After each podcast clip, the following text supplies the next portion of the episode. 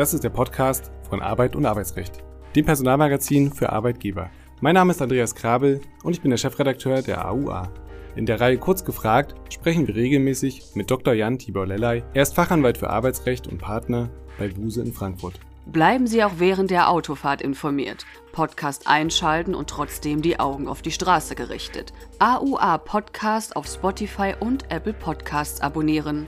Herzlich willkommen zu einer neuen Folge Kurz gefragt, heute mit dem Thema Geschäftsgeheimnisse und Verschwiegenheitspflicht. Dass unternehmensinterne Vorgänge gegenüber Dritten geheim zu halten sind, das liegt eigentlich auf der Hand. Doch was sind Geschäftsgeheimnisse und wie werden sie eigentlich gewahrt? Haben doch Arbeitnehmer zwangsläufig Zugang zu heiklen Informationen? Verschwiegenheitsverpflichtungen sind deshalb gang und gäbe. Wir erläutern, wie solche Vereinbarungen aussehen sollten und welche Handhabe Arbeitgeber bei Fehlverhalten von Arbeitnehmern eigentlich haben. Lieber Dr. Lellay, was sind Betriebs- bzw. Geschäfts Geschäftsgeheimnisse existiert hier möglicherweise wieder eine Legaldefinition. Bei dem Thema Betriebs- und Geschäftsgeheimnisse fallen mir direkt immer Kalendersprüche ein, die wurden dann früher immer dazu gesagt, da kam das berühmte Reden ist Silber, Schweigen ist Gold oder äh, wärst du, hättest du geschwiegen, wärst du, unserer, wärst du unser Arbeitnehmer geblieben und diese ganzen Dinge.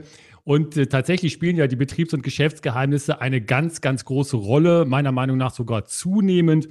Und die beiden ganz wichtigen Normen sind äh, einmal der Paragraph 2 Nummer 1 des Geschäftsgeheimnisgesetzes, ein nicht mehr ganz so neues Gesetz, aber immerhin relativ neu. Und äh, da gibt es eine Legaldefinition. Da wird dann zum Beispiel gesagt, dass Geschäftsgeheimnisse eine Information ist, äh, die eben üblicherweise nur einem bestimmten Personenkreis bekannt gegeben ist und mit Geheimhaltungsmaßnahmen gesichert ist und ein berechtigtes Interesse an der Geheimhaltung seitens des Unternehmens besteht.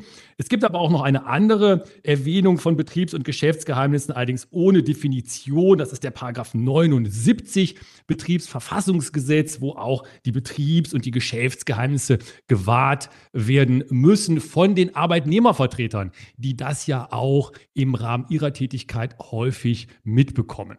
Und damit sinnlogisch natürlich im Wechselspiel steht die Verschwiegenheit. Aber was genau bedeutet das? Wie weit geht dieser Begriff eigentlich?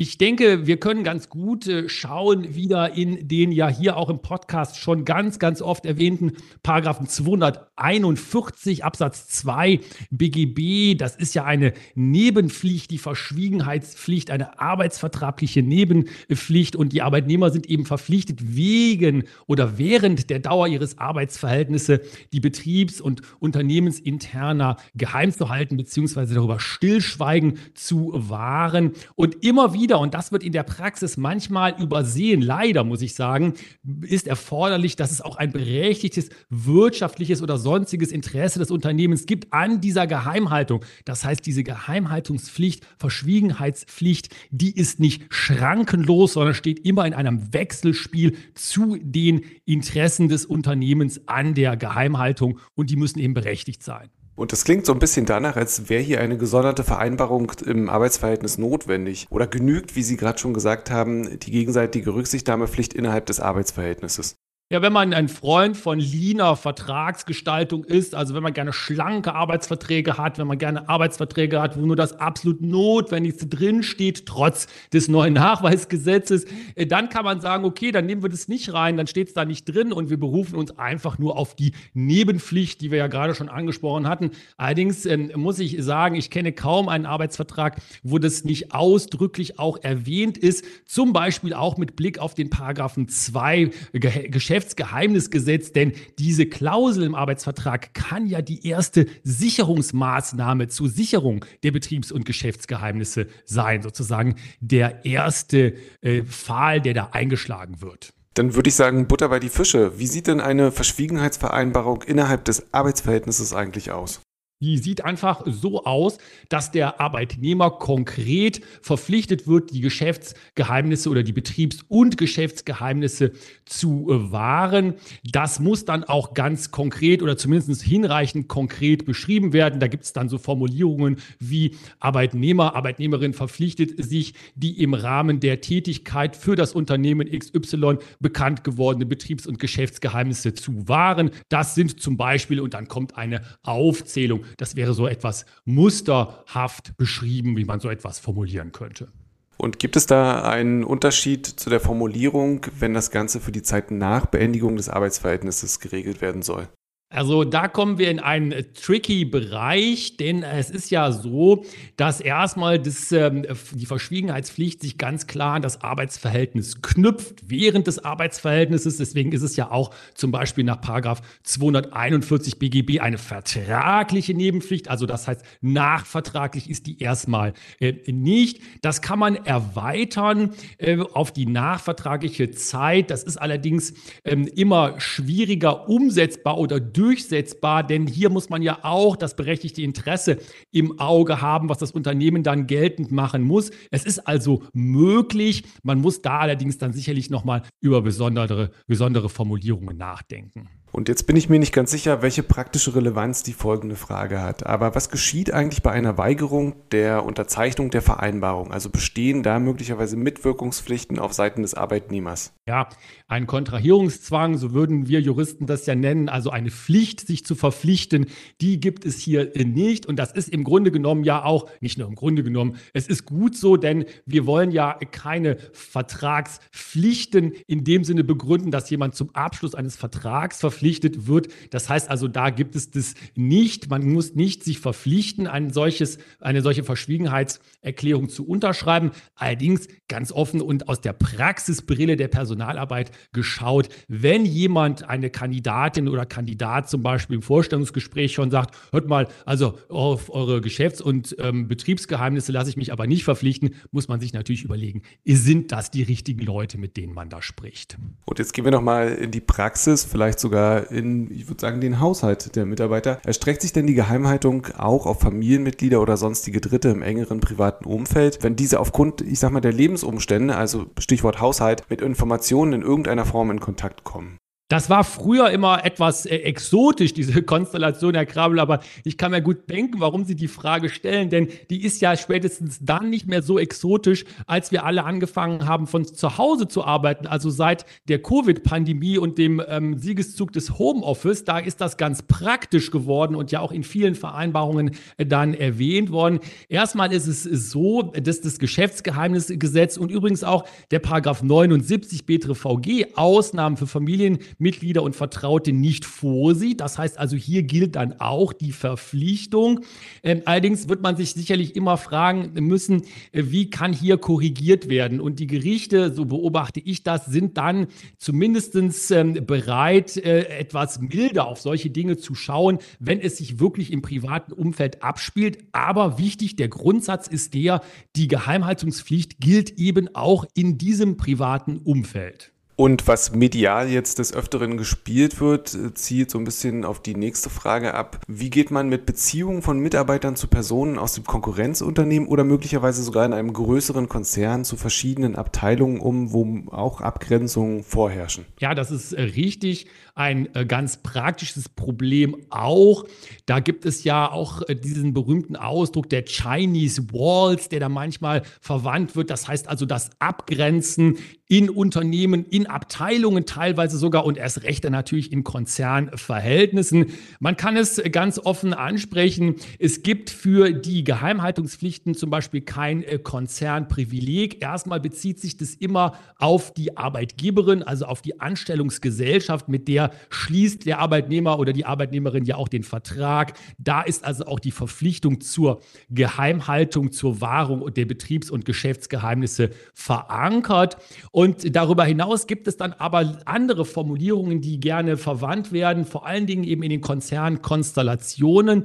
Man muss sich das ja so vorstellen, dass es auch ähm, in Konzernen sehr, sehr sensitive Daten gibt, die keinesfalls auch nicht in Schwestergesellschaften weitergegeben werden sollen und dürfen da kann man mit entsprechenden Vereinbarungen sehr viel erreichen. Und jetzt würde ich gerne nochmal auf die Ebene der Beziehungen zurückgehen. Es ist natürlich nicht möglich, jemandem oder den Mitarbeitern Beziehungen untereinander beziehungsweise zum Konkurrenzunternehmen oder zu Menschen aus dem Konkurrenzunternehmen zu verbieten. Aber besteht zumindest eine Offenlegungspflicht? Ja, eine solche Offenlegungspflicht äh, kann man auch aus der ähm, Treuepflicht aus dem Paragraphen 241 BGB Absatz 2 herleiten, indem man dann zum Beispiel von äh, den ähm, Arbeitnehmern erwartet, dass solche Dinge offengelegt werden, die zum Beispiel Betriebs- und Geschäftsgeheimnisse gefährden. Das kann man sicherlich auch gut begründen. Da gibt es auch Rechtsprechung dazu. Das sind allerdings Fälle, äh, wo man sicherlich sich äh, sehr genau überlegen muss als Unternehmen, wie das formuliert wird, wenn man es formulieren möchte und wo auch die Grenze gezogen wird. Allerdings, solche Konstellationen sind in der Praxis relevant, die kommen immer wieder vor und dann muss man sich aus Sicht der Personalabteilungen natürlich Gedanken machen, wie man so etwas auffängt. Dann gucken wir jetzt nochmal aus der Brille des Gesetzgebers. Was droht dem Arbeitnehmer beim Verrat von Geschäftsgeheimnissen per Gesetz? Das ist äh, ein Thema, was äh, unterschätzt äh, wird. Der Paragraph 23 Geschäftsgeheimnisgesetz sieht ja eine Freiheitsstrafe bei Verstoß vor bis zu fünf Jahren oder Geldstrafe. Das heißt also, hier winken schon harte Strafen, wenn es dazu kommt. Aber auch der Paragraph 79 Betriebsverfassungsgesetz ist sanktioniert. Da gibt es nämlich im Betriebsverfassungsgesetz den Paragraphen 120, der vorsieht äh, ein Jahr Freiheitsstrafe oder Geldstrafe bei der unberechtigten Offenbarung Offenbarung von Betriebs- und Geschäftsgeheimnissen durch Mitglieder von Arbeitnehmervertretungen. Dann wechseln wir jetzt die Seite. Welche Vertragsstrafen oder Sanktionen können Arbeitgeber eigentlich gesondert in ihren Vereinbarungen aufnehmen? Das ist ein Klassiker, der meiner Meinung nach immer wieder kommt und auch zu Recht. Denn man muss sich ja überlegen, häufig sind äh, Schäden, die durch die äh, Verletzung von Geheimhaltungspflichten entstehen, nur ganz schwer nachweisbar. Deswegen ist es fast schon klassisch, dass in solchen Klauseln auch Vertragsstrafen aufgenommen werden. Die Rechtsprechung ist hier nicht allzu großzügig. Sie wendet die berühmte Prüfung nach den AGB-Maßstäben an, also als allgemeine Geschäftsbedingungen. Und äh, höchstrichterlich vom BAG anerkannt ist zum Beispiel eine Vertragsstrafe von bis zu einem Bruttomonatsgehalt pro Verstoß. Das ist sicherlich nicht nichts, aber auch nicht ganz, ganz viel. Na, die Schwierigkeit dürfte dann wahrscheinlich auf der Beweisebene liegen. Welche Rolle spielt denn denn daneben, Sie haben es ja schon angedeutet, relativ schwierig, der Schadensersatz? Der Schadenersatz ist ein äh, leidiges Thema aus Sicht des Unternehmens, also aus Sicht der Arbeitgeberinnen. Das Geschäftsgeheimnisgesetz hat versucht, da ein bisschen was ähm, aufzulockern, ein bisschen was die Gewichte in Richtung der Unternehmen zu verschieben. Ob das so gelungen ist, äh, da bin ich mir nicht sicher. Denn den kausalen Schaden, den muss ich ja nachweisen, um Schadenersatzansprüche erfolgreich durchzusetzen. Das ist sehr, sehr schwierig und scheitert ganz offen gesprochen in der Praxis sehr häufig, äh, was dann eben auch wieder dazu führt, dass man versucht, mit diesen Vertragsstrafenregelungen zu arbeiten. Und schließen möchte ich mit einem kleinen Exkurs, der aber schon irgendwie verwandt ist mit dem Thema. Stichwort Konkurrenzausschluss und Wettbewerbsverbot nach Beendigung des Arbeitsverhältnisses. Wie kann man hier vorgehen? Ja, absolut verwandt. Das äh, gefällt mir sehr gut, das Bild. Ich äh, würde sogar sagen, das nachvertragliche Wettbewerbsverbot, das ist der große Bruder der arbeitsvertraglichen Geheimhaltungspflicht, denn das geht ja noch viel weiter. Das sagt ja dann als nachvertragliches Wettbewerbsverbot nicht nur, dass du die Geheimnisse nicht offenbaren darfst, du darfst ja noch nicht mal arbeiten für jemand anders, der einen Nutzen hätte von diesen Geheimnissen. Allerdings ist es hier eben auch so, dass das gesetzlich sehr strikt reguliert ist. Da ist der Paragraph 110 Gewerbeordnung, der ja verweist für die Arbeitnehmer auf die Paragraphen 74 fortfolgende HGB. Da steht drin, wie solche nachvertraglichen Wettbewerbsverbote gestaltet werden können, maximal nämlich auf zwei Jahre. Und dann gibt es auch die berühmte Karenzentschädigungspflicht. Das heißt, ich muss ja eine Karenzentschädigung zahlen als Unternehmen für die Wettbewerbsverbotszeit, 50 Prozent der bisherigen Entgeltvergütung. Und da kommen viele Unternehmen dann schon relativ schnell auf den Trichter und sagen, ist das wirklich das wert? Also da muss man sich ganz genau überlegen, was man da tut, bevor man mit nachvertraglichen Wettbewerbsverboten anfängt herumzuhantieren.